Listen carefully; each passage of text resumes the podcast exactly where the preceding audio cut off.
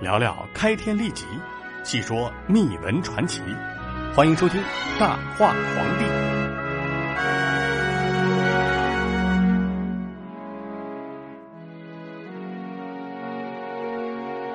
欢迎收听《大话皇帝》，我是主播大飞。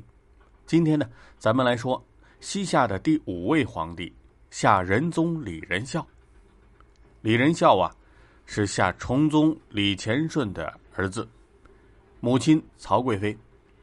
李仁孝生于公元一一二四年，公元一一三九年，也就是大德五年，他的父亲夏崇宗李乾顺去世。十六岁的李仁孝因此继位为帝，尊其母曹氏为国母，并指定王氏为皇后。李仁孝啊，刚刚继位，西夏国内啊就爆发了萧何达叛乱事件。这萧何达是谁呢？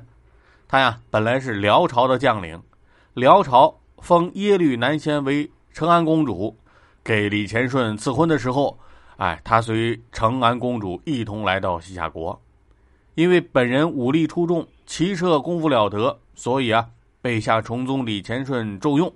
后来呢，萧何达呀跟随李乾顺出征，并且立下了战功无数，所以啊，被赐予国姓，得到了重用。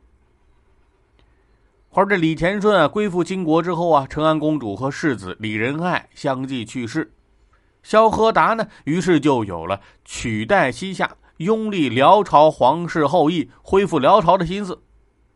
李乾顺去世，李仁孝继位，萧何达啊就趁着主少国疑之时，发动了叛乱，进攻西平府，谋取延州。话说这边萧何达叛乱的消息传来之后啊，西夏国内的大臣是震惊不已。年少的李仁孝啊，却是十分沉稳，任用荆州都统任德敬镇压叛乱。在任德敬的征伐之下，萧何达叛乱很快得到了平定。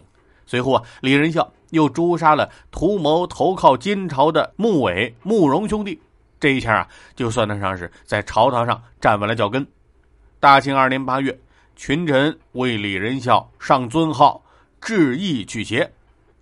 而这边呢，任德敬也因为这件事情被提升为祥庆军都统军，封为西平公，啊，因此叛乱有功，也使得他呀权势越来越大。啊，随着时间的推移呢，甚至这个人也有了一朝权臣独占权柄之势。面对奸臣觊觎大权，李仁孝啊，始终像一个耐心的猎人，寻找合适的时机来捕捉自己的猎物。甚至啊，在任德敬越发放纵无礼之时，还能忍着脾气封他为楚王。楚王出如仪从，几乎和李仁孝一样。后来啊，还派遣使者请求金国的册封。金世宗啊拒绝了任德敬的请求，于是任德敬来到宋境，在这里啊准备起兵反夏，夺取李氏的权利。后来呢，被宋朝官员告知，李仁孝啊当即命人把任德敬抓获，毫不迟疑的把他给杀掉，去除了权臣。第二年，西夏国内啊发生了严重的饥荒，粮价飞涨。百姓们的生活质量啊是直线下降。又过了一年啊，都庆府发生了强烈的地震，房屋啊、城壁损害严重，为此伤亡人数数以万计。这一年呢，夏州也发生了地裂，黑沙涌出，高达数丈。话说这连年的天灾啊，使得百姓们生存困难，于是就选择了铤而走险，发动起义。大清四年七月，尾州的大斌、靖州的李庆。还有定州、富尔等部族的人民纷纷起义，多者数万，少的呀也有五六千人。这些人呢，攻城略地，州县连连告急。而就在这种严重的情况之下，李仁孝啊，文武两用，一边武力镇压起义的同时，一边赈济灾荒，并且啊，根据每户的伤亡情况，减少一成的税赋。在文武共同的施压之下，最终啊，这起义被镇压下去。除此之外呢，这李仁孝啊，对汉族的儒家文化极为推崇。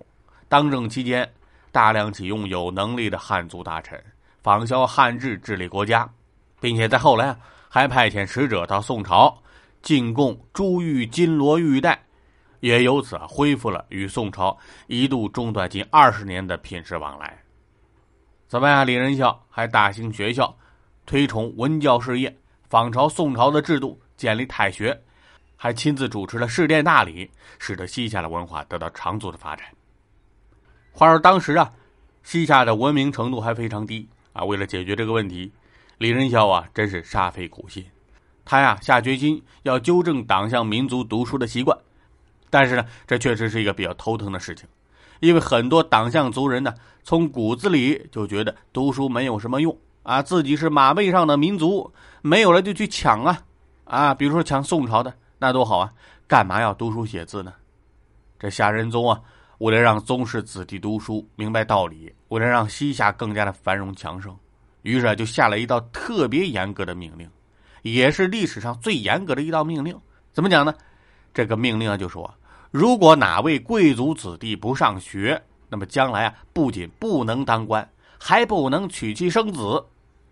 哎，话说这李仁孝的一片苦心呢，啊，居然啊还要用暴力政令手段来逼迫着贵族子弟们学习，那真算得上是历史上最让人哭笑不得的一个政策。西夏贵族们呢，看到李仁孝啊，那是铁了心的要让大家读书啊，于是也没有办法，让自己的孩子们都去上学吧。啊，总不可能真不让孩子们以后不娶妻生子吧？那不就断了香火了吗？哎，所以说，在李仁孝一朝，西夏的文明程度啊得到了进一步的发展。在与宋朝交往的同时啊，李仁孝还不忘与金国修好。啊，金国啊在北方的势力非常大，成为辽国之后的北方霸主。为了国家的安定，李仁孝啊多次派遣使者前往金国进贡。啊，特别是在李仁孝继位之初。金夏两国的使臣来往频繁，在李仁孝一朝啊，金国多次割地给夏国，可以毫不夸张的说啊，夏朝的疆域在李仁孝时期达到了鼎盛。